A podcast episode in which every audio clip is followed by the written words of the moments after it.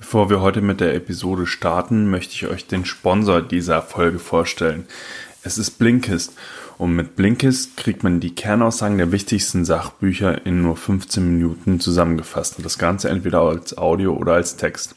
Ich weiß nicht, wie es euch geht, aber mir bei mir ist es so, dass ich relativ wenig Zeit habe ähm, und so bleiben manche Bücher auch einfach ungelesen im Schrank stehen. Aber ich kann den Weg zur Arbeit ganz gut nutzen, um mich weiterzubilden. Und da ist Blinkist wirklich perfekt, weil äh, du findest dort über 3000 Sachbücher und kannst so die Top-Erkenntnisse und Learnings aus diesen Büchern ja dir zu eigen machen. In 27 Kategorien kannst du wirklich zu allem etwas finden und meine Lieblingskategorie, äh, das wird dich nicht wundern, ist Unternehmertum und jeden Monat kommen 40 neue Titel hinzu. Zum Beispiel auch ein Buch, das mich sehr inspiriert hat, äh, Tim Ferriss, die Vier-Stunden-Woche. Wir haben ein ganz spezielles Angebot für euch. Unter blinkist.de slash corporate kriegst du 25% Rabatt auf dein Blinkist Premium. Und das Coole ist, du kannst auch noch das Ganze kostenlos testen und hast somit auch gar kein finanzielles Risiko. Blinkist schreibt man B-L-I-N-K-I-S-T und wir packen den äh, Link natürlich auch nochmal in die Show Notes. Wie gesagt, unter blinkist.de slash corporate findest du das Angebot. Und jetzt viel Spaß mit der neuen Episode.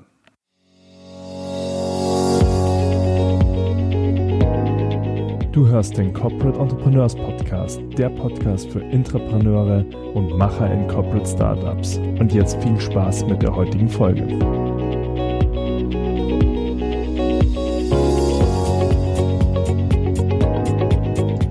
Tickt eigentlich die digitale Generation? Was möchte denn so ein 25-Jähriger? Wie bekomme ich den motiviert? Und wie bekomme ich den überhaupt bei mir erstmal eingestellt? Das sind die Fragen, auf die viele Chefs noch keine gute Antwort gefunden haben. Und es sind die Fragen, die ich heute mit Philipp Wehn bespreche. Philipp ist 26 und eine echte High Potential. Auch wenn er das selbst vielleicht gar nicht so, gar nicht so sagen würde, aber es ist Tatsache. Philipp hat während des Studiums sein eigenes erstes kleines Startup gegründet und ihm standen danach alle Wege offen. Warum er sich aber nicht für Amazon, nicht für das eigene Startup, sondern für eine vermeintlich langweilige Karriere in einem Corporate, nämlich der Siemens, entschieden hat. Und was er als Entrepreneur jeden Tag lernt, wie er seinen Chef von seinen Ideen überzeugt, was wir daraus lernen können, das erfahrt ihr heute im Corporate Entrepreneurs Podcast. Hallo Philipp, ich freue mich, dass du heute hier bist. Hallo Felix, vielen Dank für die Einladung. Ich freue mich auch. Äh, Philipp, du bist wahnsinnig jung. Ich darf das sagen, ich bin genau zehn Jahre älter als du. Du bist 26. Ähm, und als ich deinen Lebenslauf gelesen habe, habe ich gedacht, boah, cooler Typ. Aber warum hat er jetzt nicht, warum gründet der nicht? Warum, warum ist der in einem großen, langweiligen Konzern wie Siemens gelandet? Kannst du mir da ein bisschen, ein bisschen Aufklärung geben? War das eine gute Idee? Sehr, sehr gerne. Ähm, vielen Dank für die Komplimente zuerst, für die Rosen. Tja, ich habe während dem Studium tatsächlich beide Erfahrungen gemacht. Heißt, ich habe äh, Werkstudententätigkeiten im Mittelstand, im Konzern äh, gesammelt und ich habe aber auch gegründet im Fitnessbereich im, mit einem Online-Startup und habe sozusagen beide, beide Seiten der Medaille kennengelernt. Und, und was sind beide Seiten der Medaille für dich? Beide Seiten der Medaille heißt für mich einmal mh, Sicherheit und Entfaltungsmöglichkeit in einem gestandenen Unternehmen, was aber verbunden ist mit, mit deutlich mehr ja, Struktur, die teilweise auch in den negativen Bereich gehen kann, wenn es zu ja, Steifheit wird. Und die andere Seite äh, der Medaille ist äh, als Gründer jegliche Freiheiten, ähm, die Möglichkeit, äh, seinen, seinen Tag und auch die Strategie des eigenen Unternehmens ähm, an einem Tag um 180 Grad drehen zu können. Das würde ich sagen, sind die beiden Welten, sind die beiden Seiten der Medaille, die ich da kennenlernen durfte. Mhm. Du hast während des Studiums gegründet, gell? Ganz genau richtig. Das war noch während des, während meines Bachelorstudiums und wie gesagt, das war im Sportbereich. Sport war und ist mein großes Hobby und der Markt hat sich damals im Online-Bereich äh, ja in die richtige Richtung entwickelt und da habe ich zusammen mit meinem Mitgründer ja in Bamberg damals was auf die Beine gestellt. Das habt ihr irgendwann beendet oder habt ihr das verkauft oder lief das nicht so wie gedacht? Was, was war damit? Ähm, genau richtig. Wir haben das beendet, genau als es mit meinem Masterstudium losging hatte der Markt eine gewisse, ich nenne es mal Sättigung erreicht.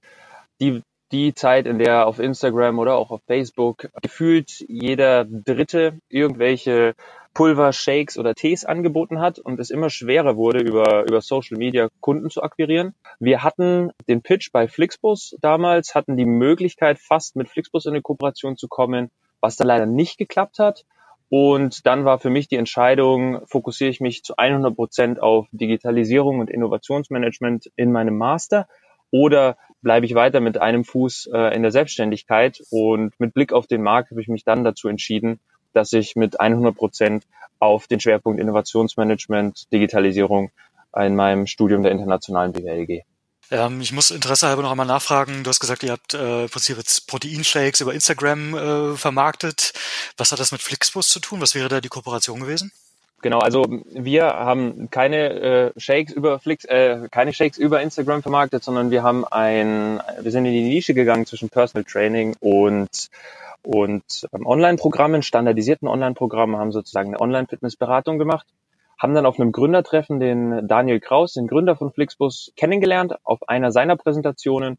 Und da hat er darüber geredet, dass man die Idee hätte, ein Onboarding-Entertainment-System bei Flixbus zu integrieren, so wie wir es von ja, Flugzeugen von der Lufthansa kennen. Und da bin ich nach seinem Vortrag mit der Idee einfach zu ihm vorne aufs Podium gegangen und habe gesagt, hey du, pass mal auf, wenn ihr so ein Entertainment-System macht, dann wäre es doch super, wenn man da auch vier, fünf Videos zum Thema gesunde Ernährung auf Reisen, wie kann ich mir gesunde Snacks an einer, an einer Raststätte kaufen, progressive Muskelentspannung während der Busfahrt. Und er fand es interessant. Er hat uns dann mit seinen Kollegen zusammengebracht. Wir haben dann einen Trailer vorbereitet, einen Pitch vorbereitet für, für Flixbus und sind dann nach München zur Vorstellung und auch dort war das Feedback äh, äußerst positiv. Wie du es vielleicht gemerkt hast, ich weiß nicht, ob du Flixbus fährst, es gibt kein Onboard-Entertainment-System. Man hat sich gegen dieses gesamte Konzept entschieden. Ansonsten würde ich fast sagen, genau, ansonsten würde ich fast sagen, wir hätten eine gute Chance gehabt.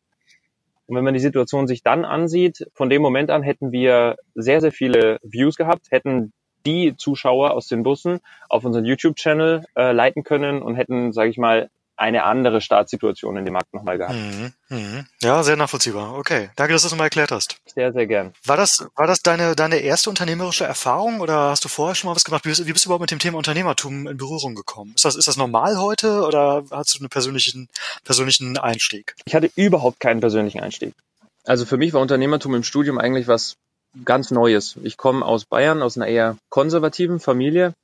Beispielsweise mein, mein Vater ist seit 30 Jahren bei derselben Firma tätig, in der Automobilbranche, in der Metallbranche. Und da war es eigentlich immer klar, dass die Lebenslaufbahn ähm, ein Abitur, Studium und dann einen Job in einem gestandenen Unternehmen äh, bedeutet. Mhm. Und während dem Studium habe ich ja erstens Fitness für mich entdeckt und damit verbunden dann über diverse verschiedene YouTube-Channel, aber auch über erste Literatur. Angefangen habe ich damals mit dem Buch Die Gesetze der Gewinner. Äh, begriffen, dass es auch noch andere Möglichkeiten gibt als Abitur, Studium und Job. Und mhm. ich bin ein Mensch, wenn mich was interessiert, dann mache ich relativ schnell, ohne weit darüber nachzudenken. Und so kam es dann zu dem, zu den Erfahrungen mit Unternehmertum. Ja, das glaube ich äh, geht sehr sehr vielen da draußen so. Und was ich was ich eben auch spannend spannend finde, ist ähm, dieses Thema nebenbei machen, vier Stunden Startup. Du hast das ja über ein Jahr nebenbei gemacht neben dem Studium. Und das ist ja auch für viele, ja, sie hören das vielleicht irgendwo mal, aber nicht oder gefühlt nicht im Bereich des des Möglichen für einen selbst. Ähm, wie war die Zeit für dich? Und ich glaube, dass es ja vielleicht auch heute in deiner jetzigen Tätigkeit so ist, dass du ganz ganz viele Dinge parallel machst. Also wie was hast du damals für Learnings gewinnen können? Absolut richtig. Also damals habe ich dein Buch, das Vier-Stunden-Startup, noch nicht gekannt. Ich weiß auch gar nicht, ob es zu der Zeit schon auf dem Markt war, aber es hätte mir auf jeden Fall nochmal geholfen. ähm, die Schleichwerbung wird am Ende übrigens rausgestrichen. Ist, das schneiden wir alles raus. Alles gut, alles gut. Das ist nur die ehrliche Meinung. Nein, das Spaß. Ähm, auf jeden Fall, ja, ich habe Studium und Startup relativ gut kombinieren können. Ich habe viel die Nachmittage und Abende dann eben für, für mein Unternehmen ähm, verwendet. Und auch heute äh, sieht es so aus, dass ich mein, meinen Job, mein Trainee-Programm bei Siemens äh, mit ungefähr 40 bis 45 Stunden pro Woche ähm, abarbeite und diesen Job liebe und aber gleichzeitig einfach diesen, diesen Spirit, auch meinen inneren Motor zum Unternehmertum bereits seit einem Dreivierteljahr wieder gespürt habe und auch das wieder nebenbei diesmal aber mit der Anleitung äh, eines gewissen Buches ähm, aufsetze. mhm. Okay. Sag mir mal bitte, ähm, das ist ein bisschen eine pauschale Antwort, deswegen zögere ich so ein bisschen beim Fragestellen, wenn man immer noch so die, nach, äh, nach Generationen fragt, so wie seid ihr und so. Ähm, ich spreche relativ viel über diese sogenannte digitale Generation und komme dann sehr schnell dazu, dass die, dass es die nicht gibt und dass jeder unterschiedlich ist, aber dass es so Tendenzen gibt. Und ähm, du bist ja wie gesagt 26. Wie wichtig war das für dich, ähm, diese unternehmerischen Möglichkeiten jetzt auch in einem normalen, in Anführungsstrichen normalen Konzern haben zu können. Also wie groß war, war so diese, diese Wahl oder diese Opportunitätskosten, nicht doch zu gründen oder nicht doch in einem Startup anzufangen? Also wie war dieser Entscheidungsprozess bei dir? Der Entscheidungsprozess war ziemlich interessant. Man muss dazu sagen, für das Graduate Program, in dem ich jetzt aktuell drin bin, ist der Bewerbungsprozess bis zu vier oder fünf Monate lang. Das heißt, ich habe in der Zeit sehr, sehr viele verschiedene Bewerbungsprozesse kennengelernt. Unter anderem bei Amazon oder auch bei den äh, großen Beratungen. Und am Ende war die Entscheidung für mich relativ schwierig, besonders zwischen einem Unternehmen wie Siemens und Amazon.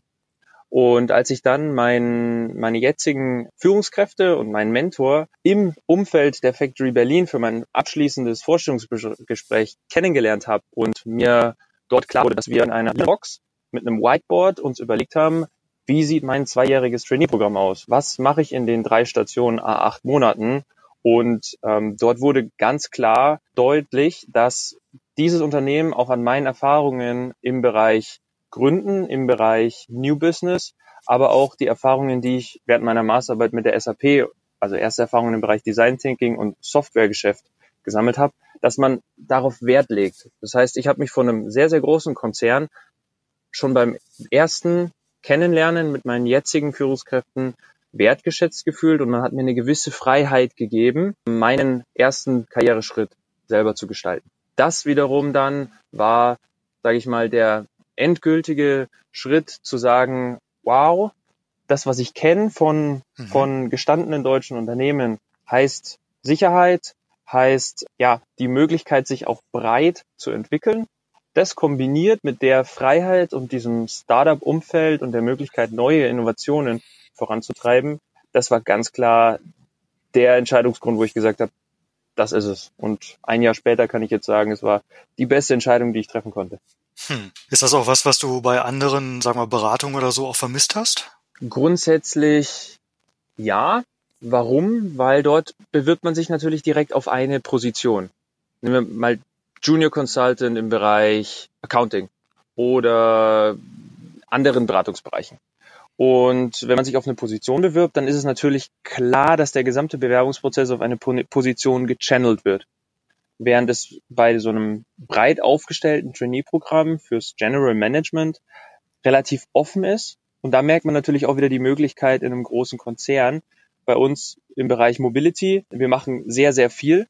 Wir sind super global aufgestellt und noch dazu bei einem Unternehmen wie Siemens hat man nicht nur die Möglichkeit, dann im Bereich Mobilität zu sein, sondern kann natürlich auch eine Station außerhalb des eigentlichen Kerngeschäfts, in dem man angestellt ist, machen, was ich jetzt ab September auch machen werde. Du hast es jetzt ein paar Mal angesprochen, der Aspekt Sicherheit und auch vielleicht so Kontinuität. Wie groß war das äh, Teil oder wie groß war der Teil der Entscheidungsfindung dabei? Ähm, warum bist du nicht bei einem Mobility Startup am Ende gelandet? Da muss ich ganz ehrlich zugeben, dass ich, äh, wie gesagt, aus diesem Umfeld komme. Und das ist mir auch während, schon während dem Studium, während der Unternehmerzeit dort, war mir meine Sicherheit und meine finanzielle Absicherung immer wichtig. Und das finde ich einfach ein tolles Gefühl, dass man sagt, ich habe eine, eine Karrierelaufbahn, die vor mir liegt, in die ich mich reinentwickeln kann und habe die Möglichkeit auch ins Ausland für zwei bis drei Jahre zu gehen, delegiert zu werden. Ich kann mich eigentlich in meinem Unternehmen auf meine ganze Karriere gesehen immer wieder neu entwickeln und neu ausrichten und habe die Sicherheit dabei, dass es dieses Unternehmen ziemlich wahrscheinlich auch diese gesamte Zeit noch geben wird. Und da ist mir das Thema Sicherheit im Vergleich zu einem Startup, wo ich sage, vielleicht hätte ich dort noch mehr direkte Verantwortung oder noch, noch mehr, ja, ich kann mir eigentlich nicht vorstellen, dass ich noch mehr verschiedene Tätigkeitsfelder gehabt hätte, als ich sie jetzt habe. Aber das ist auch die Sondersituation, wenn man in einem Konzern in der Ecke landet, in der sage ich mal, mit dem Startup-Ökosystem zusammen an Innovationen gearbeitet wird. Ja, kann ich, kann ich gut nachvollziehen. Ich habe letzte Woche einen Vortrag gehalten, da ging es, äh, deswegen bin ich ja vielleicht auch im Kopf noch so ein bisschen bei dem Thema, da ging es um, um, die digitale Generation und ähm, da waren ein Haufen Führungskräfte vor mir und was, was wirklich fast durch die Bank weg alle mhm. gesagt haben, war, ach, die heutige Generation, ähm, die kriegt mal nicht motiviert, die wollen gar nicht arbeiten, die sitzen da im Forschungsgespräch vor mir und sagen, naja, was können sie denn für mich tun? Aber die selbst wollen nichts tun. Ähm, wie, wie gehst du mit sowas um? Hörst du das auch? Äh, ist das was, was du auch wahrnimmst oder ähm, ja, wie ist das bei dir? Wie ist das aus deiner Sicht? Ehrlich gesagt muss ich dazu 100% widersprechen. Also wenn ich meine Generation, mein Umfeld ansehe und auch die Gründer hier im, im Umfeld der Factory Berlin, dann ist es eigentlich genau das Gegenteil. Da würde ich gerne auch ein Beispiel nennen von der Innotrans 2018, also im vergangenen Jahr. Die Innotrans ist die Leitmesse für die Eisenbahnindustrie, die alle zwei Jahre in Berlin stattfindet. Und dort haben wir teilgenommen an dem sogenannten Hacktrain, ein Hackathon für die, für die Rail Industry, der über drei Tage geht. Und dort waren von 1000 Bewerbern Top 80 Hacker aus der ganzen Welt, Australien, Singapur, New York, da, haben dafür außer dem Hotel und dem Flug nichts bezahlt bekommen.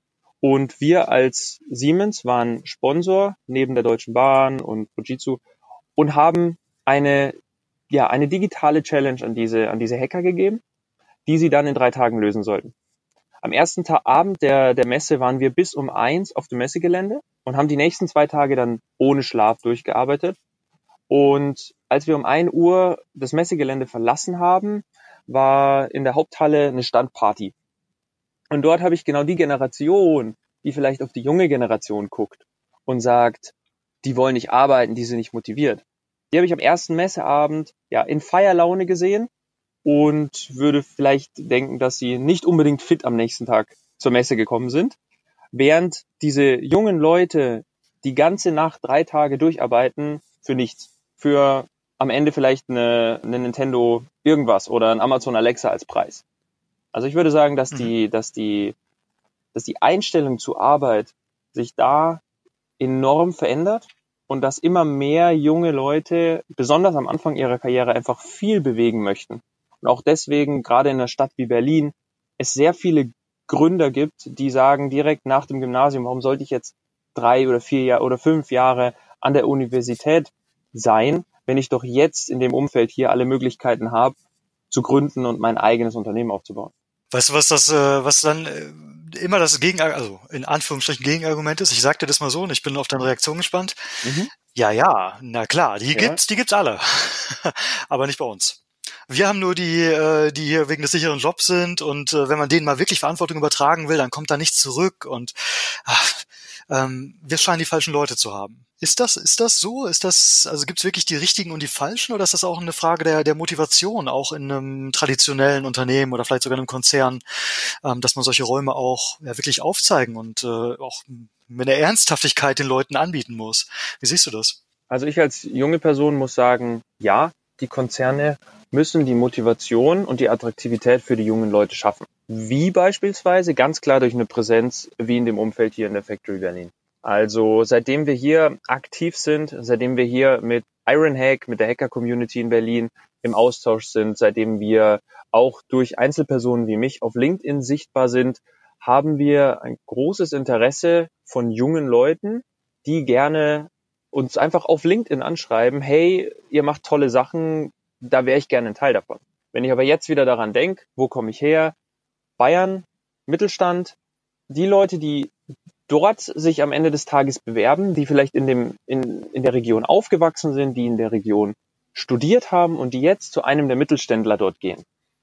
Da würde ich meinen, das sind genau die Leute, die wollen einen sicheren Job, die wollen eine 35-Stunden-Woche, die wollen einen Mehrwert für dieses Unternehmen bringen, aber die sind vielleicht auch nicht hungrig danach, in eine Stadt wie Berlin, in dieses Ökosystem einzutauchen, wo man nicht 9 to 5 arbeitet, sondern eigentlich eher 24-7 gefühlt. Und die sind vielleicht auch nicht die, die für das Unternehmen dann in, ins Ausland gehen wollen, entsendet werden für zwei bis drei Jahre.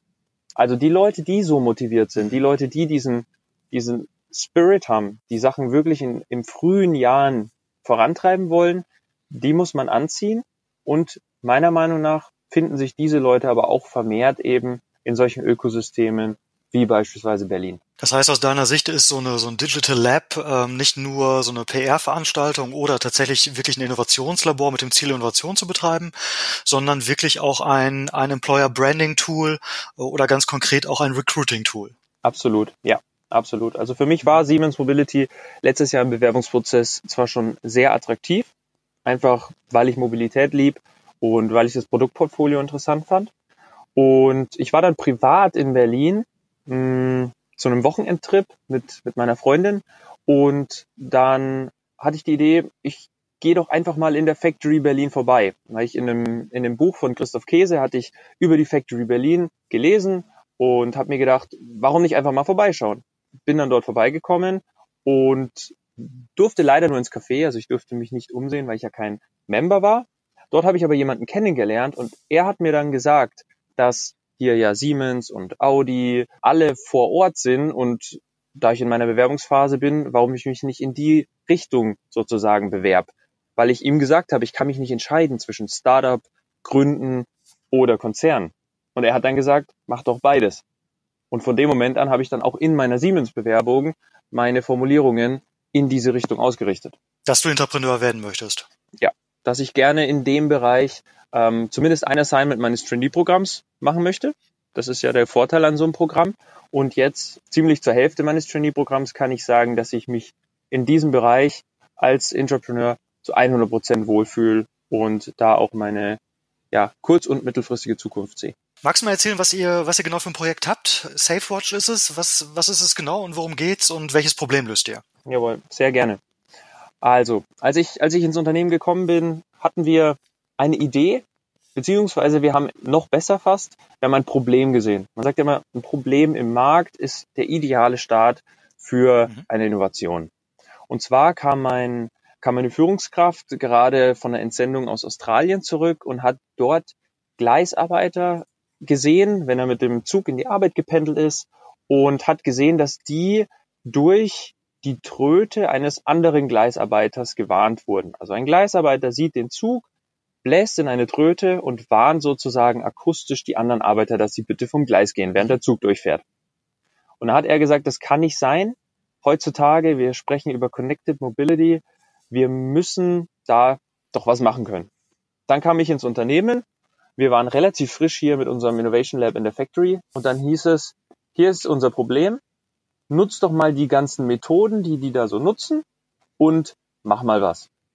Und dann ging es letztes Jahr los. Kickoff war der 1. Juli und wir haben gesagt, als allererstes wollen wir herausfinden, was will eigentlich der Nutzer? Was für einen Konzern mit einer großen R&D-Entwicklung, äh, Abteilung vielleicht genau der andere Weg ist. Denn normalerweise sagt man, wir entwickeln ein Produkt, wir stecken x Euro da rein und am Ende des Tages bringen wir es auf den Markt. Wir haben es genau andersrum gemacht. Wir sind raus und haben am dritten Projekttag, ich weiß noch, das war glaube ich der einzige Tag an dem es geregnet hat im vergangenen Jahr in Berlin im Sommer. Wir waren auf dem Gleis, haben mit den Gleisarbeitern gesprochen und haben relativ schnell rausgefunden, in welche Richtung ein Wearable gehen müsste, dass solche Arbeiter waren. Also wir hatten die Idee Weste. Ich muss, ich muss einmal, einmal zwischenfragen, Philipp. Ihr seid äh, unangekündigt irgendwo aufs Gleis und habt die Leute abgefangen oder wussten die, dass ihr da die kommt? Die wussten, dass wir kommen. Wir haben versucht über unser, erst über unser Siemens internes Netzwerk und dann wir haben eine Kollegin, die ist in Berlin traumhaft gut vernetzt. Sie hat die Geschäftsführerin dann gekannt von einem Gleisbauunternehmen und dann hat sie gesagt, ihr könnt gerne in der Mittagspause kommen, bringt bitte Pizza mit und dann könnt ihr gerne mit den Arbeitern reden. So, und dann mhm. haben wir gleich mal. Das heißt, dann habt ihr den, den, den ersten Schritt dann gemacht, das Problem zu Ganz evaluieren. Genau. Ist, ist es wirklich ein Problem oder denkt ihr nur, Ganz dass genau es richtig. Ist? ist es ein Problem? Das hat sich relativ schnell herausgestellt. Ja, die Leute fühlen sich nicht sicher. Und zweitens, ähm, wie könnten wir das Problem in der ersten Richtung lösen? Wir intern haben gedacht, wir wollen so eine smarte Weste bauen. Die Gleisarbeiter haben uns direkt gesagt, die Warnwesten, die kann man nur dreimal waschen, das macht keinen Sinn. Manchmal trage ich eine Jacke, manchmal eine Weste, aber ich trage immer eine Uhr und es wäre super, wenn wir irgendwas in diese Richtung haben könnten. Dann wussten wir, okay, das ist unsere Richtung. Mhm. Und von dem Moment an haben wir über drei weitere Wochen diese User Experience Research Phase getrieben, haben mit unseren Siemens internen Kollegen gesprochen, wollten herausfinden, was gibt es für Lösungen im Markt, haben auch mit dem Eisenbahnbundesamt gesprochen und da wurde es schon sehr, sehr interessant. Wir konnten nach extern, konnten wir so schnell sein und handeln wie ein Startup. Und dann konnten wir aber gleichzeitig das Know-how und die Verbindungen zu Stakeholdern wie dem Eisenbahnbundesamt von einem Corporate nutzen. Da sehe ich eben einen der großen Vorteile, wenn man nicht als Gründer, als ja, mit seinem eigenen Startup dasteht, gerade in einer, in einer Branche wie der Eisenbahnindustrie, sondern wenn man dann einen ja, Vertriebsapparat hat, der Kontakt hat zu Kunden auf der ganzen Welt in der Branche und kann diese Leute nutzen, um relativ schnell Kontakt aufzubauen zu den Kunden. Also das ist einer der Hauptvorteile. Aus meiner Sicht ist das sogar der, der Hauptvorteil. Weil, wie du sagst, also wenn man jetzt als Zwei-Mann-Bude irgendwo ankommt und man möchte wirklich den Kontakt zu den großen Institutionen oder große, gerade auch zu großen B2B-Kunden ähm, etablieren, ist das wahnsinnig schwierig und das ist auch ein wahnsinnig langwieriger Prozess. Und wenn du sagst, hey, ich komme von der Siemens Mobility GmbH, ähm, wir sitzen hier in Erlangen, wir kennen uns seit 100 Jahren, dann ist der, ist die Tür schon breit offen. Genau richtig, genau richtig. Und genau diesen Namen, das Branding und natürlich den Vorteil, dass wir als Siemens Mobility, wir liefern die Signaltechnik. Wir liefern all die Assets, die auf den Gleisen dafür sorgen, dass die Züge sicher fahren.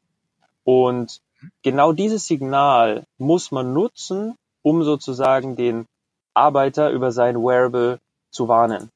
Und dieses Know-how als Startup zu haben, wie man diese Signaltechnik nutzen kann und auch überhaupt in dieses System erstmal reinzukommen, das wäre fast unmöglich gewesen. Wir haben aber Experten, die, da muss ich auch wirkliches großes Lob an genau diese Kollegen, die sind so unglaublich wichtig für einen Konzern wie Siemens meiner Meinung nach. Die Kollegen, die seit 25, 30 Jahren in der gleichen Stadt vielleicht arbeiten, die alles wissen über ihr Produkt, über die Branche, über den Markt, die jeden Stakeholder im Markt per Du kennen. Das ist, glaube ich, ein Thema, was, was im Bereich Entrepreneurship dann so wichtig ist für den Entrepreneur, wenn er sich auf solche Leute beziehen kann. Und ich glaube, dass die Leute auch wirklich das Rückgrat sind von unseren großen Unternehmen in Deutschland. Was, was ich häufig ähm, sage, ist, äh, die jungen Leute als Impulsgeber zu verstehen. Also wirklich die den Impuls geben, aber den gleichzeitig auch die erfahrenen Leute mit an die Seite zu stellen, weil es einfach nur zusammen funktioniert. Würdest du dich da anschließen oder sagst du, ja, das stimmt zwar in der Theorie, aber in der Praxis klappt's nicht? Da würde ich dir absolut recht geben. Denn der Impuls, der wird auch häufig auf eine sehr, sehr, sehr ehrliche Art und Weise von genau den Kollegen reflektiert. Gerade wenn wir hier in dem Umfeld denken, wir könnten alles schaffen, wir könnten alles erreichen und wir haben einen Multimillionen-Case, dann kommt eben auch mal ein ganz trockener Absatz in der Mail oder auch mal ein Anruf, der sagt, guck mal, ihr könnt das und das und das technisch einfach vergessen. Also der Impuls kann kommen und die Leute geben einem dann aber mhm. so die, die richtige Richtung, die Weisung, so wie du sagst, wenn sie beide an deiner Seite stehen. Erlebst du das manchmal, dass, dass nicht dieser sachliche, diese sachliche Reflexion kommt, wo man wirklich auch was mit anfangen kann, sondern so ein, ja, wie soll ich sagen, so ein relativ plattes, pff, haben wir schon probiert, das geht nicht oder äh, kannst du vergessen, ohne den sachlich, ohne das sachliche Argument? Also einfach so Totschlagargumente? Kenne ich aus meiner Vergangenheit. In der Siemens-Kultur muss ich ehrlich zugeben, dass ich es auf diese Art und Weise noch nicht erlebt habe. Also da sucht man immer ganz offen eher die Kommunikation und sagt, schau mal, das haben wir schon gemacht, das haben wir in den letzten x Jahren entwickelt und da sind unsere Barrieren. Also es ist wirklich eher immer, vielleicht liegt auch daran, dass ich sehr jung bin für die Position, dass man mich dann eher in einer Rolle sieht, wo man mir helfen möchte, als dass man auf Augenhöhe ist und mir direkt gesagt wird, haben wir schon gemacht, funktioniert so nicht, vergiss es. Ist das äh, Erfolgsgeheimnis vielleicht auch, wie du mit den Leuten redest? Also wie du an sie herantrittst? Kann ich mir auf jeden Fall vorstellen. Ja, muss ich ganz ehrlich bejahen da ich die Welten beide kenne. Also ich kann mir vorstellen, dass es häufig Leute gibt, die im Startup-Umfeld arbeiten für Konzerne, die dann Probleme haben in der, ja, nennen wir es mal, in der alten Welt Fuß zu fassen. Ich habe da glücklicherweise ein relativ gutes Gefühl und eine, eine positive Art und Weise mit den, mit den Leuten an unseren Standorten zu kommunizieren, zu, zusammenzuarbeiten, ich kann sie auch abholen, ich kann sie begeistern für unsere Innovationsthemen. Ja, würde ich sagen, dass ich da vielleicht ein Talent dafür habe, mit den Leuten super umgehen zu können. Und dementsprechend finde ich da dann auch immer ein offenes Ohr und äh, ja, die helfende Hand. Sehr cool. Ähm, sag mal, wie ging es weiter oder wie geht's weiter mit, äh, mit SafeWatch? Also ihr habt ein Problem identifiziert, ihr habt im Prinzip schon einen richtigen Lösungsansatz gefunden, der für die Leute, die das Problem haben, auch passt. Ähm, was war das nächste und wo steht er jetzt? Genau richtig. Also was ich noch gerne zu dem Projekt auch ansprechen möchte für alle anderen Leute, die gerne so ein Projekt als Entrepreneur aufsetzen wollen, man braucht eine gewisse Attention vom Management und man braucht auch eine Art Sponsor. Auch ein Vorteil vom Konzern, dass man Zugang zu finanziellen Mitteln hat, aber die müssen gegeben sein, denn ohne finanzielle Mittel kann man am Ende nur bis zu einem bestimmten Grad innovieren. Ähm, wir stehen jetzt an dem Punkt, dass wir hier in Berlin durch die Factory Berlin haben wir ähm, Wearit Berlin kennengelernt, ein Startup, das sich darauf fokussiert, Wearable Technology für Konzerne zu entwickeln.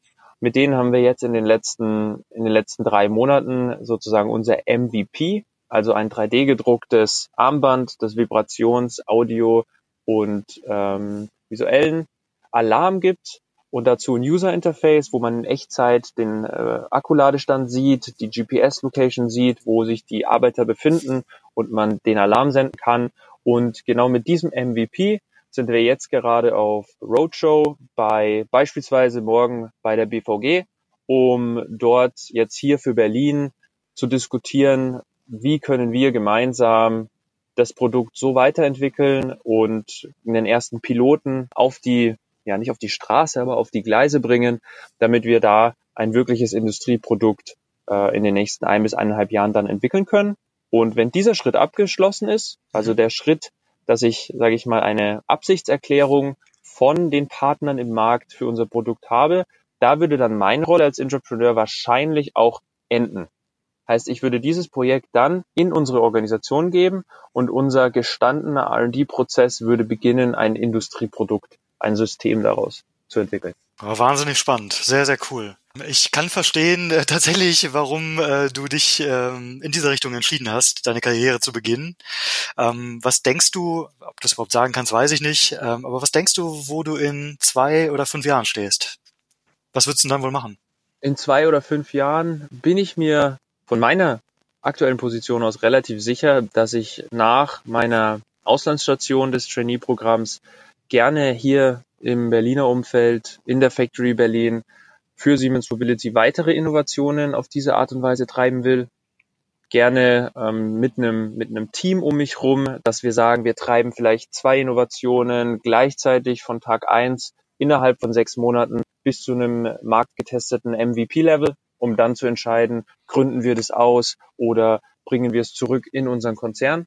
Das wäre, sage ich mal, für die nächsten zwei bis fünf Jahre eine absolute Traumposition und was dann ganz klar auf meiner auf meiner Agenda steht, was ich auch sehr gerne mit Siemens machen möchte, vielleicht dann schon äh, mit Familie, definitiv aber mit Frau, äh, ist für für zwei bis vier Jahre nochmal ins Ausland zu gehen, vielleicht Australien oder irgendwas in dieser Region, weil ich dort einfach noch nicht war. Und auch die Möglichkeit gibt der Konzern wieder. Sehr, sehr cool, sehr, sehr cool. Ja. Philipp, die, ich, ich freue mich, dass es dir gut geht. Das klingt nach einem, nach einem sehr, sehr coolen und vor allem auch sehr, sehr abwechslungsreichen Plan. Und ich freue mich auch, dass du ein bisschen Licht in die, ähm, ja, in die häufig schlagwortbehaftete Corporate-Welt so bringen konntest. Was, was heißt das eigentlich im Entrepreneur sein? Was heißt das Innovation machen und, und so weiter und so fort? Ich glaube, das waren sehr, sehr coole Insights. Und äh, meine Rapid Fire Questions, es sind nicht viele, sind nur drei, knüpfen genau da an. Mhm. ähm, Philipp, was, was ist Innovation für dich? Was ist Innovation für mich? Innovation heißt für mich, ein Problem, eine Chance erkennen, einfach loszulegen mit den ersten Ideen, die man hat, mit den Möglichkeiten, die man hat und erste Ergebnisse auf die Straße bringen und dann schauen, wohin der Weg führt. Und wie du ja im Gespräch oder auch in deinem Leben bewiesen hast, äh, einfach mal machen ist auch dein Motto. Wie zum Beispiel den Flixbus-Gründer einfach mal ansprechen, einfach mal gucken, was passiert, gell? Und, und wir sind, wir sind immer noch super in Kontakt. Wir verstehen uns wirklich gut. Er hat mir jetzt auch ein tolles Interview für ein aktuelles Buchprojekt gegeben.